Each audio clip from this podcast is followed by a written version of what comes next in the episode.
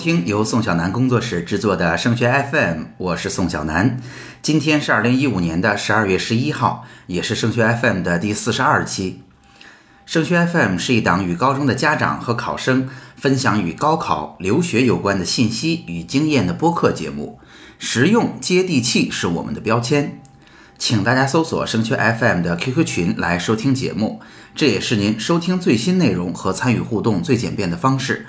升学 FM 高考群的群号是二七四四二零幺九九，升学 FM 留学群的群号是三四幺五二九八七五。今天的节目呢，我们会为大家回答一下上周日家长们提出的另外一个大家非常关心的问题，那就是高三复习的过程中，成绩不稳定，忽上忽下，让人如何是好呢？我们知道哈，高三本身的复习过程啊就已经非常的紧张了。然而，在这个复习的过程中，一次一次的考试还不断的带给着我们压力，成绩不稳定的表现啊，其实挺多的。比如说，经常因为各种各样的粗心犯错啦。比如说，这次我有一门学科，比如说数学考得不太好，那么两次考试期间，我就拼命的搞数学，拼命的搞数学，结果下一次发现，哎，疏忽了物理，物理的成绩又完蛋了。面对这样的情况，我们到底应该怎么办呢？今天我们的节目就会带着你把成绩不稳定这件事剖析得清清楚楚，让家长和考生们能够对症下药。相信哈，遇到这个问题的时候，很多家长和考生会直接向我提问学习方法，说宋老师，物理这门学科又考得不好，考试的时候又粗心犯错误了，或者成绩一直忽上忽下不稳定，你能告诉我什么靠谱的学习物理的方法吗？但其实问题未必出在学习方法上。我们已经在节目中无数次的给大家提过了，在整个高中阶段，影响孩子们学习成绩最终结果的因素主要有四个，包括知识内容、学习方法、应试技巧和考场里的心态。那么我们今天呢，就在这四个方向上给大家一个大致的解析，让大家一定要定位清楚，孩子成绩忽高忽低，到底问题出在哪儿。首先，我们来说说知识内容。在很早的节目里，我们就跟大家分享过，知识结构完整、基础知识扎实，对于我们高三的考生来讲是有多么的重要。原因是在真正的考试当中，哈，我们会发现。考试考的都是基础知识，但是出题的方式会有各种各样的创新和变化。当我们的基础知识还没有扎实到看到题目我们就能够猜到出题者的意图，就能够意识到他考的是哪一部分知识的时候，我们就很容易在这样的题目上失分和犯错。同时呢，要提醒大家，我们要根据每一轮具体的复习要求，对自己也提出相应的知识内容掌握的程度。比如说，现在在第一轮的复习阶段。知识的结构、基础的知识点就是最重要的，所以我们在整个过程中要不断的进行总结，要不断的整理笔记，通过考试来整理错题本，来去弥补我们在知识结构上的广度和深度。等到第二轮复习的时候，我们就完全可以在第一轮扎实的工作的基础上进行取舍和整合了，因为第二轮的总复习啊，主要是专题的复习。等来到第三轮，离着高考已经非常非常接近了。这个时候呢，更多的是直接的应考训练和准备。那么，如果我们第一轮、第二轮总复习的基础打得非常扎实的话，第三轮总复习反而会变得非常的轻松。我们只需要在前两轮的基础上继续做减法，做一些标注就可以了。所以，对于大部分的同学来讲，我觉得现在并不是要积极的更换学习方法，方法未必要换，方法未必有错。但是在我们的实际咨询当中，会发现方法的执行可能非常的不到位。这样，我们有了合适的学习方法，但是并没有把这个方法的功效发挥到最大。所以，如果现在同学们还对于基础知识和知识结构应该掌握到什么程度，以及在考试之后应该怎么样去具体的做一个对自己的未来有指导性作用的总结的话，您可以去听一下第九期和第二十八期的节目，这两期节目给大家讲的非常的透彻了。说完知识内容，我们再来看看学习方法。除了每一个学科具体的学习方法以外啊，在这儿我想给大家强调两点。其实学习方法里边还包括了两件极其重要的事情，经常被大家所忽略。第一就是听课策略，这是什么意思呢？听课策略包括了我们应该怎么预习，怎么高质量的听课和做笔记，怎么在课后去完成这节课内容的消化，以及通过错题的方式对相应的复习内容进行反馈。大家能够听得明白哈。当我们把这些事情都做到的时候，当天复习的内容才能够形成一个闭环，真正进入到我们的知识体系里，并为我们所用。所以啊，听课的策略其实是一个学生从念书开始应该针对自己不断优化的过程。那我把这个整个的过程也都给大家展现出来，希望每一个同学，如果你碰巧听到了，你应该针对每一个属于自己的细节，在高三阶段尽可能的提高效率。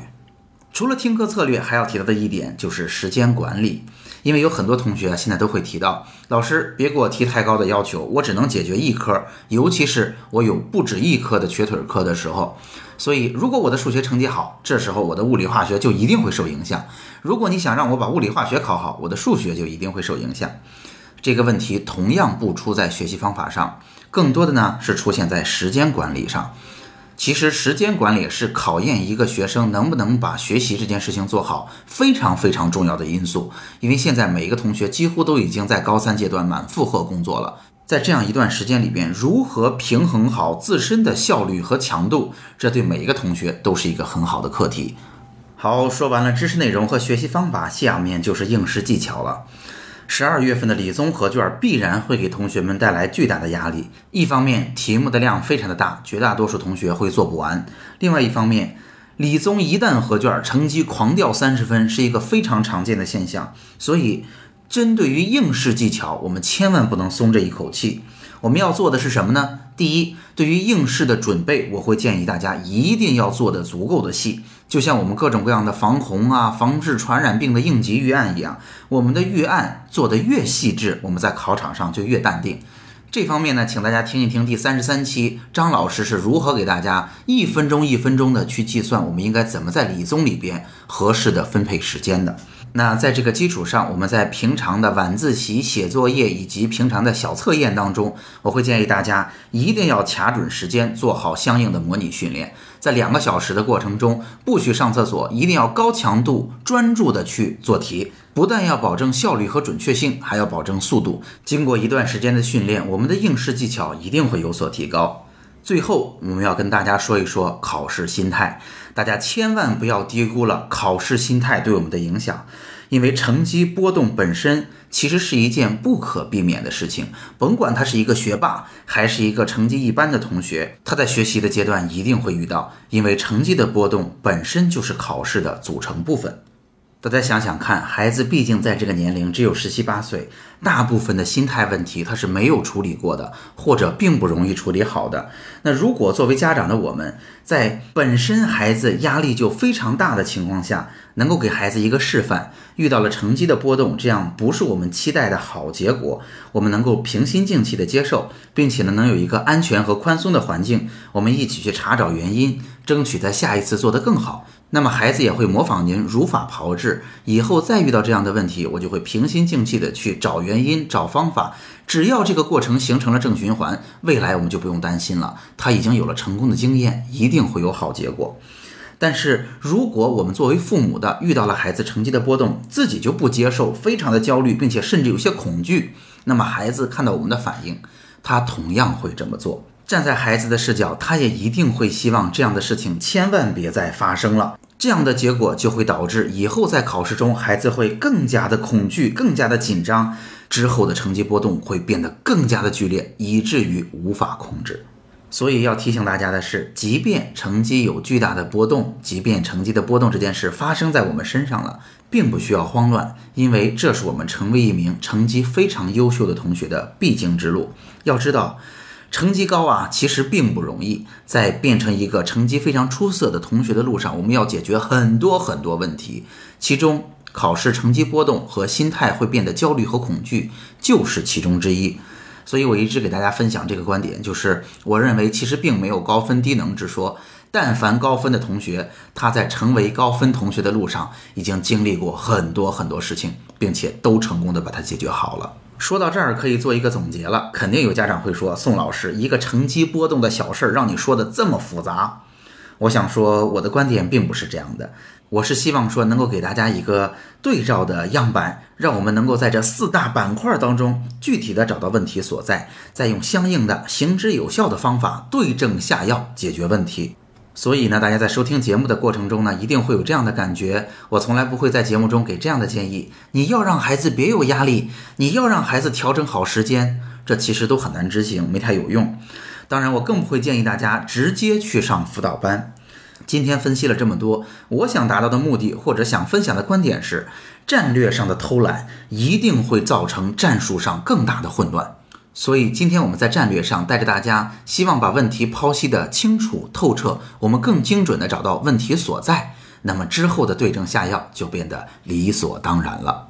好，今天的节目就到这儿。如果您觉得本期节目很实用，欢迎您把它分享到 QQ 群、朋友圈或者 QQ 空间，让更多家长受益。您可以通过 QQ 群与我们取得联系。升学 FM 的高考群是二七四四二零幺九九。升学 FM 的留学群是三四幺五二九八七五，在这里您不但可以收听到最新的节目内容，宋小南工作室还为您准备了直播课程和个性化的咨询。升学 FM，让我们在孩子升学的日子里相互陪伴。我们下期见。